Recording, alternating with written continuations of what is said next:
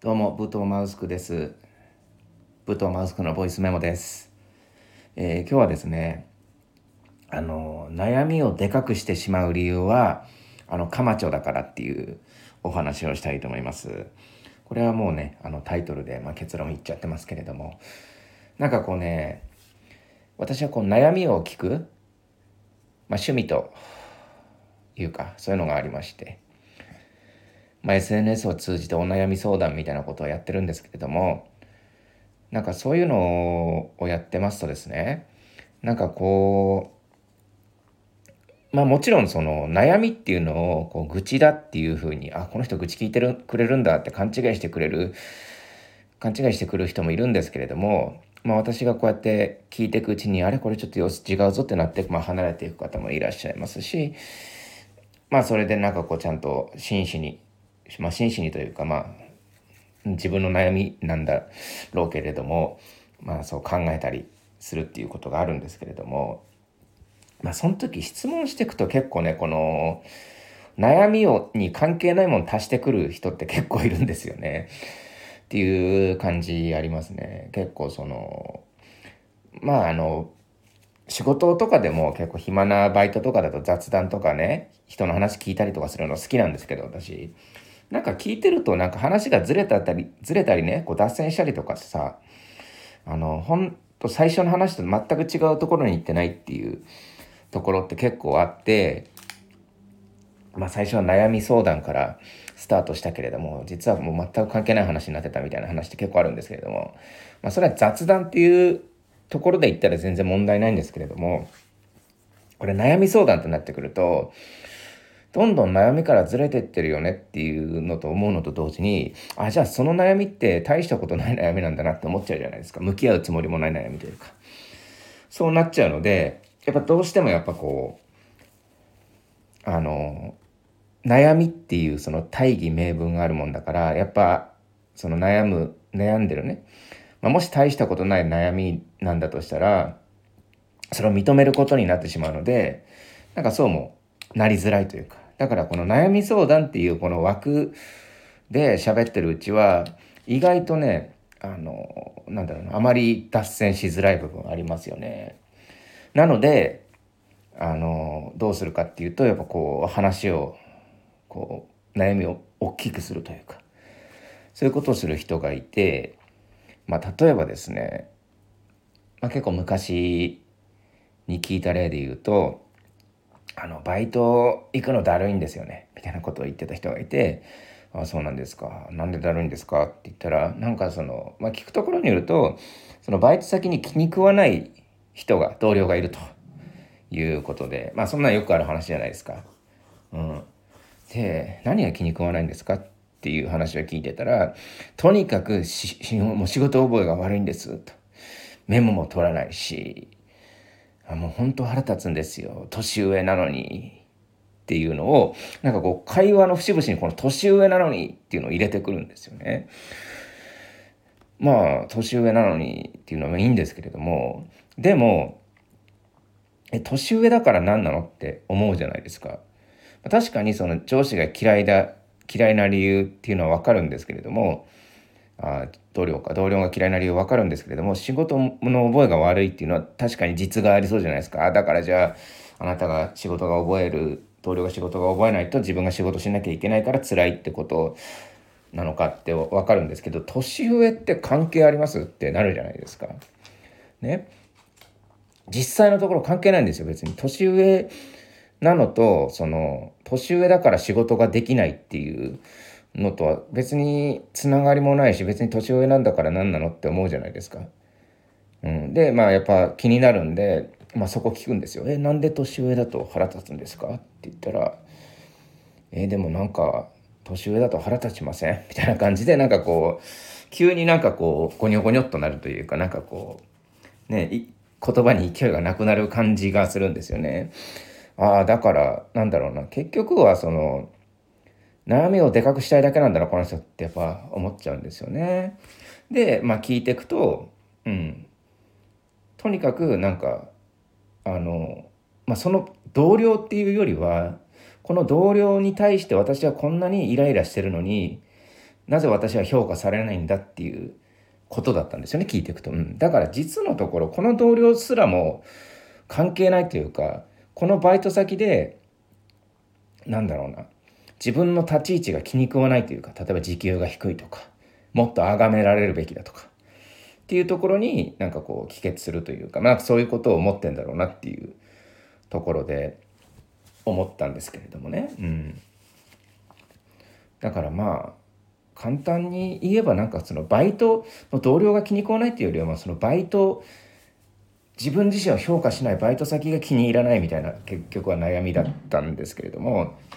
なんかその悩みをでかくしたりだとか悩みをちょっとずらしたところに持ってったりとかっていうのは結構よく見るところであってで、まあ、この悩みをでかくする話で言うと結構あるんですよね。このなんだろうなこうもっとやっぱ大きい方がやっぱ目立つし悩みもねでかい方が目立つじゃないですか。でもこの思想ってちょっと危険で、まあ、例えばそのおじさんとかがさ武勇伝喋るじゃないですか昔俺は悪やっててよみたいな話すんですけれどもなんかそれに近いものがあって、まあ、多分あれほとんど持ってるんですよね。うん、で持っててなんかこうなんで盛るかっていうとやっぱテレビのタレントとかねお笑い芸人の人とかのエピソードの方がやっぱ強いじゃないですか。でこう周りのリアクションが悪いとああじゃあこれじゃダメなんだって思って例えば昔なんか借金さ10万したってさ、10万借金してさって言ったら、えー、10万くらい普通じゃないですかってなるじゃないですか。じゃあ100万って持っちゃうわけですよ。100万もしたんですか？ってなりますよね。でもそれだともっと弱いから、いや、昔借金1000万してさって言ったらもう簡単に、え、何があったんですか？ってなるじゃないですか。っていうなんかそういう盛り方もあるんですよね。その下に持ってったりとかするっていうのもあるんですけれども、なんかそういうことをしてくのって結局は、あの、なんだろうな、問題が大きくなってるじゃないですか。だって自分借金なんか10万しかしてないのに1000万借金してるっていうエピソードをこさえることによって、なんか本当に1000万借金した人みたいなこう、心持ちになっちゃうわけじゃないですか。それは良くも悪くもね。うん。いやそれってどうなのかなって思ったりとかするんですけれども。で、悩みに関して、悩みに戻りますけれども、悩みに関して言うとですね、あの、このでっかくした悩み、自分で勝手にね、目立ちたいがためにこのでっかくした悩みによってなんかすげえ自分の首絞めてる人っているよなって思って、うん、だから実はその悩みをこう解決していく上で結構重要なことがあってやっぱこう悩みをこう分解していくというかこの悩みの核って何なんだろうっていうところを考えるのが一番いいんですよね。うん、例えばさあの私あの口臭くてあの、彼女に振られたんですよっていう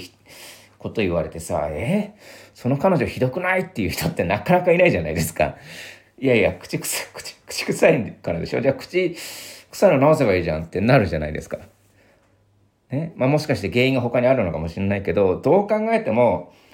口臭くて彼女に振られたんだったら口臭いの直すしかないよねってしか言いようがないですよね。うん、なので、まあ、口直すっていう行動につながるわけじゃないですか。でもなこれこれが悩み解決路線なんですよね。ただその口臭くて彼女に振られましたっていうところで「え彼女に振られたのひどくない?」ってなるとちょっと愚痴路線というかそれだってそれ以上言っても何の生産性もないっていうか何の意味もないじゃないですか、うん、彼女ひどくないって言ってもな。それは口臭いから振るってしょうがないしな。そこ考えても何の意味もないんじゃないっていう。ね。まあ口臭くて振られたかどうか分かりませんけどとりあえず口直してみてじゃあ次やってそれでじゃあ次のね彼女やり直すにしても次の彼女を作るにしてもそっちの方がいいじゃないですか。なんで、まあ、悩みの核というか、うん、そういうところをなんかこう見つけるというか質問するというかなんかそういうのがこう悩みを聞く上ですごく大事だし逆にそのなんかこう糸みたいに絡まったねでかくしちゃった悩みみたいなものの本当最初の悩みって何だっけって考えることって結構大事でじゃないと本当にもうそれで最初はかま、かま町から始まったね自分で悩みをでかくして作ってしまったものがなんか手に負えなくなってるっていう状況になるんでね。ほんとねあのー、地獄見るぞって思うんですよ私は。こうほんとこんなことやってるとね。すごく怖いなって思ってて。でも結構ねあのー、ありふれてると思うんですよね。こういう自分で悩みをでかくしてなんかこう「ああ辛い」とか「うつです」とか言ってる人って結構いると思うんですよ。だからまずそういう自傷行為的なことをまずやめるのがすごい大事なのかなって思ったっていう話でございました。なのでね、是非あの、もし悩みある方いたら、是非行ってみてください。私は結構悩みを聞くのが得意というか好きなので、是非よろしくお願いします。なんでこう悩みを聞く、聞いてるとね、結構楽なんですよ。でも愚痴はきついんですよ。これ何なのかなって思ったら、悩みって、あ愚痴って感情にある種寄り添わないといけないっていうか、愚痴って具にもつかないしょうもない話だから結局感情に寄り添うくらいしかやることないんですよね。これ愚痴って。である種それが気持ちいいんだっていう人もいますけれども、うん、だからまあある種愚痴っていうのは感情に寄り添った行動というか「うん分かる分かる」とかいうのが正解であって、まあ、それを求めてる人もいるんですけれどもでも悩み相談っていうのはまたちょっと違くって